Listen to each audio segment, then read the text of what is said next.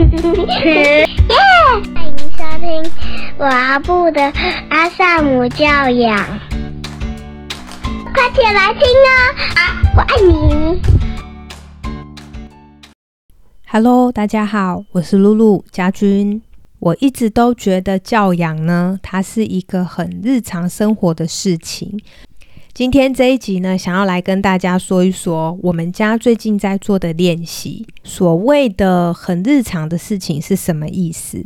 就是它就是我们跟孩子在日常相处的时候，点点滴滴的发生。孩子讲了一句话，我们如何回应？孩子他今天放学以后跟你说：“妈妈，我跟你讲哦，今天我同学怎样怎样怎样。”然后他开始噼里啪啦一直念。这个时候我们的回应是什么？我们是放下手边的事，放下手机，把身体转过来，正面着孩子，然后听他说：“哦，是哦，你的同学做了什么什么啊？”嗯嗯。你是很专注的听他分享他今天想跟你说的事，还是当他在说的时候呢？其实你可能身体也没有面对着他，眼神也没有看着他，你可能一边忙自己的事，还一边说：“好了好了，赶快去洗澡。”知道了，不要讲这个，这个不重要。好，就是你的回应到底是什么？其实教养就是这些，在日常生活中，就是真的是点点滴滴，然后。我们如何跟孩子相处？我们到底都跟孩子做了些什么样的回应？就是这些事情。我很喜欢孩子在日常生活中跟我分享他学校发生的事情。呃，有时候听起来真的就是芝麻大小的事情，就会觉得都是一些不重要的琐事。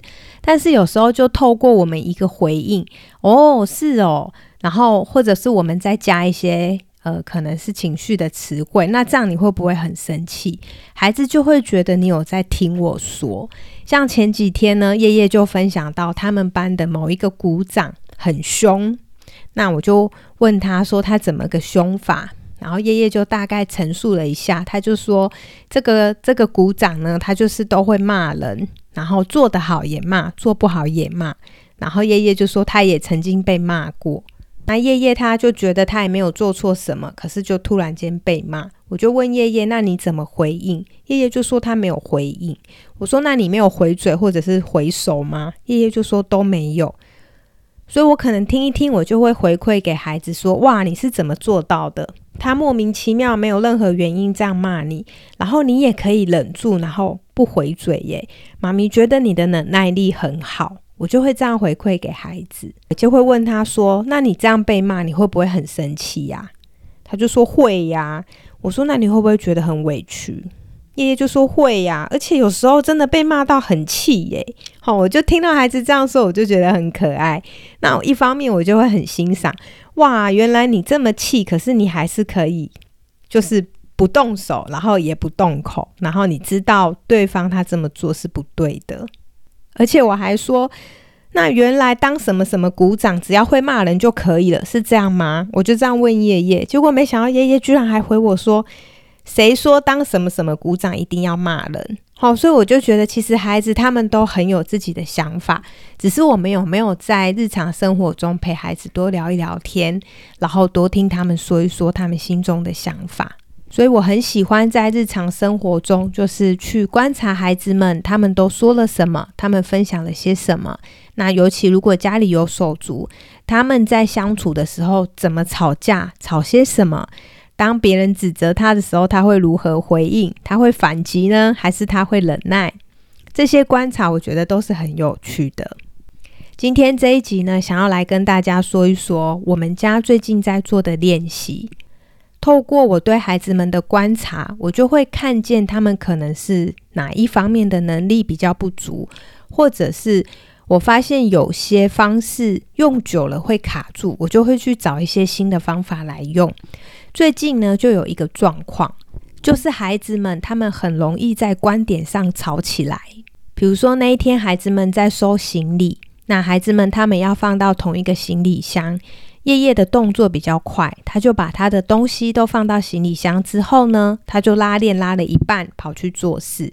他拉到一半的时候，妞正好拿着衣服走出来，看见叶叶在把拉链拉上，于是妞就很生气，他就说：“叶叶，你干嘛把行李箱拉起来？我还没放衣服诶。那他就非常的生气，然后再大哭。这件事情就演变成两个孩子在争吵。妞就说：“夜夜把行李箱拉起来，他都不能放衣服，他都没有等他。”那夜夜就说：“我没有拉起来，那个行李箱刚刚就是这样的。他要放衣服之前，那个行李箱本来也就是关起来的，他是自己打开的。他把他的衣服放好之后，他只是把行李箱恢复原状。”所以他并不是故意要把行李箱关起来，不让妞放衣服。那我在旁边听，我当然就很清楚他们在讲什么。可是当孩子他们站在自己的观点上，夜夜就觉得说我没有把行李箱关起来，它本来就长这样。妞呢，因为他就看到夜夜把拉链拉上，他就一直觉得就是你关的，你为什么要关起来？不等我放好再关。那两个人就开始吵了，一个就一直说就是你关的，另一个孩子就一直说不是，他本来就是这样，就一直跳针，两个就越来越大声，两个就越来越生气，两个人内在的委屈跟愤怒也越积越多，最后两个都气到哭了。我在旁边看就很无奈，我就想说，嗯，这个现在是什么情况？这样。那么平常我们在家里会请孩子去跟对方表达他们心中的感觉跟需要，所以妞他就去跟叶叶说：“我觉得很生气，因为我希望你可以把行李箱打开，让我可以把衣服放进去。”叶叶呢，他就去跟妞说：“我觉得很生气，因为我没有把行李箱关起来，可是你一直说我有，我明明就没有，我觉得很委屈。”那他们用这样的沟通方式，其实。也不是完全没有帮助，但你就会看到他们还是卡住了，因为他们的观点都没有放掉，他们就是踩在一个我是对的，你是错的的观点上，在表达他们的感受跟需要。我在做什么呢？通常孩子他们在练习沟通，或者说他们在冲突的时候，我多数的时候都只是看跟观察，看看他们说什么，他们怎么想的，他们怎么去跟对方做应对。我不太会介入，就会让他们自己解决。那当然，这个也是在经过好长一段时间的训练之后，我现在才会比较放手。可是最近这样的事情非常的多，就是他们都各自踩在自己的观点上，然后沟通就卡住了。有一次呢，我去载两个孩子下课，我们也是骑摩托车。妞已经在车上，叶叶在上车的时候撞到妞，妞就说很痛，你干嘛撞我？叶叶就说我没有撞你，我是不小心的。妞就说那你干嘛那么凶？然后呢，叶叶就说我没有凶，反正呢，你就看到他们又开始鬼打墙，从有没有撞到，一个认为对方有撞到我，一个认为我没有撞到你，到后来呢，就演变成。妞说：“夜夜很凶。”夜夜也说：“妞你也很凶。”他们都表达了他们的心情，是觉得很委屈，也很生气，希望对方讲话可以温柔一点。但是讲完之后呢，就又开始继续吵，因为他们就会说：“是你先凶的，是你先弄到我的。”其中一个就会说：“你先凶，我才凶的。”另外一个就会说：“不对，是你先凶，我才凶的。”就诸如此类的鬼打墙这样。所以最近呢，我观察到这样的状况一直跑出来，有两三个礼拜，我就发现好像哪里需要做一点调整。那我也一直在思考，到底要调整的是哪里。直到我发现了，因为他们都紧抓着自己的观点不放，于是呢，我就想了一个练习，我请他们练习尊重对方的想法。所以呢，我就会叫他们来说这句话。这句话就是。原来你是这样想的，我的看法跟你的不一样。不过我尊重你，你可以有你的看法。好，我就带着叶叶跟妞他们分别讲这一句话，然后呢，在讲完之后，再带到事件里。叶叶觉得是妞先凶的，妞觉得是叶叶先口气不好的，所以呢，我就跟他们说。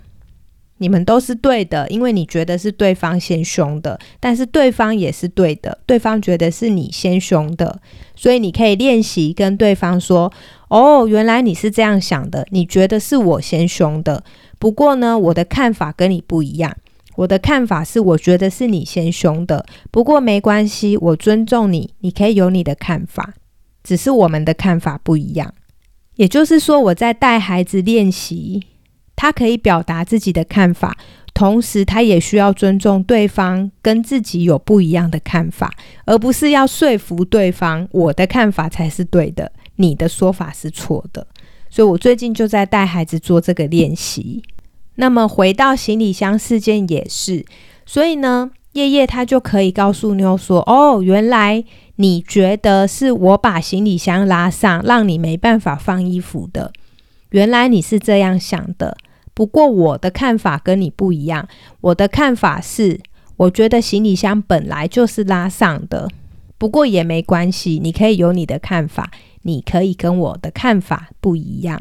我就带叶叶这样去跟妞说，同时我也带着妞去跟叶叶说，原来你认为行李箱本来就是关的。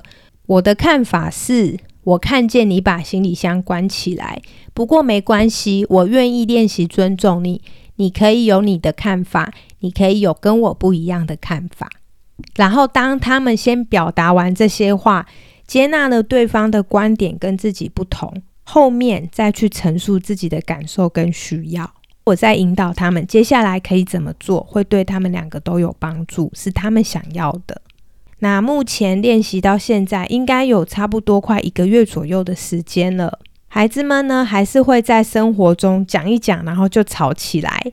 就是真的，有时候你看了会觉得很好笑。比如说，可能一张卫生纸掉到地上，叶叶就会跟妞说：“你把卫生纸弄掉了。”妞就会说：“那不是我弄的。”然后呢，叶叶就说：“是你弄掉的，只是你没看到，所以你要捡起来。”妞就会说：“我就说了，我不是我弄的。”这时候呢，我就会再引导他们来来来来练习讲这一句话哦，然后他们就会跟对方说：“原来你是这样想的，我跟你的看法不一样，不过我尊重你，你可以有你的看法。”讲完之后，我就会请他们讨论：那现在这张掉了的卫生纸怎么办呢？谁愿意把它捡起来呢？如果有孩子愿意捡，我就会回馈给他们，谢谢你没有计较到底是谁弄掉的，而愿意把它捡起来。那如果两个孩子都不愿意捡呢？我可能就会自己剪。我就会说，那我愿意剪，没关系，你们都不想剪，可是我愿意剪。那我就会自己捡起来。剪完之后，我还会谢谢自己，我就会说，谢谢我自己愿意剪这一张卫生纸，我觉得自己真棒。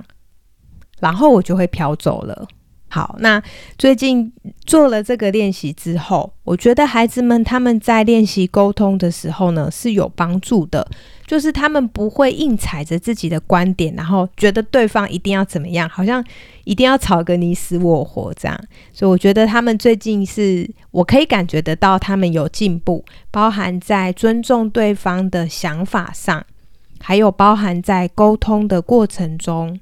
他们都越来越能够自己解决问题。那么，当然并不是每次都这么顺遂，他们还是会有最后吵起来的时候，最后生气跟对方说“哼，我不理你了”的时候，那大概五分钟之后就会再理对方了哈。他们就是相爱相杀，但也没有到相杀。我觉得他们感情是真的还不错。好，所以今天这一集呢，就来跟大家分享。我觉得教养真的就是在日常生活中一些很琐碎的发生。所以我想也想要开这个系列，就是最近练习什么系列，来跟大家分享我们在日常生活中到底都陪着孩子做些什么样的练习。那我想透过这样的练习呢，可以让孩子打开他的心理空间，可以更多的去接纳别人的观点，而不会觉得世界好像只有非黑即白。如果你发现你的孩子也会在生活上，可能在某一个事件上卡住，卡在对或者错，是或者非，黑或者白，你也可以带着你的孩子练习做这样的练习，练习尊重别人有跟我们不一样的想法。也许练习一个两个礼拜、一个月，你可以看看你的孩子有没有什么样的改变，或许你会有一些惊人的发现。那我觉得这个练习也蛮适合大人的哦，就好像原来先生他采用斥责、威吓式的方式教养孩子，他有他的想法，我跟先生的看法不一样。不过我尊重先生，先生可以有他对教养的观念，他可以有他的做法，就是带着一个尊重、接纳的心态，然后你就会发现你的心好像也变开阔了。最后是工商服务时间，在明年二零二四年一月份二十号有一个一日工作坊，实体的阿萨姆教养工作坊。在三月份的时候有八周的带状式课程，线上的。然后呢，它是以阿德勒为取向，学习自我探索，还有自我接纳。在十二月份以前报名，还可以享有早鸟优惠两百块。欢迎呢加入高小路的官方 Line at 索取课程优惠折扣券。课程相关的介绍还有报名资讯，我把它放在节目资讯栏。期待有机会与你一起学习喽。好，那这一集关于最近练习什么系列，希望大家会喜欢。如果你觉得这一集对你有帮助，欢迎你留言跟我分享你的看法。谢谢你的收听，这里是高小路的阿萨姆教养，我们一起轻巧育儿。我是露露家君，我们下集见，拜拜。谢谢收听。欢迎留言与我分享你的看法。喜欢的话请给我们五星好评哦。下次见拜拜。拜拜。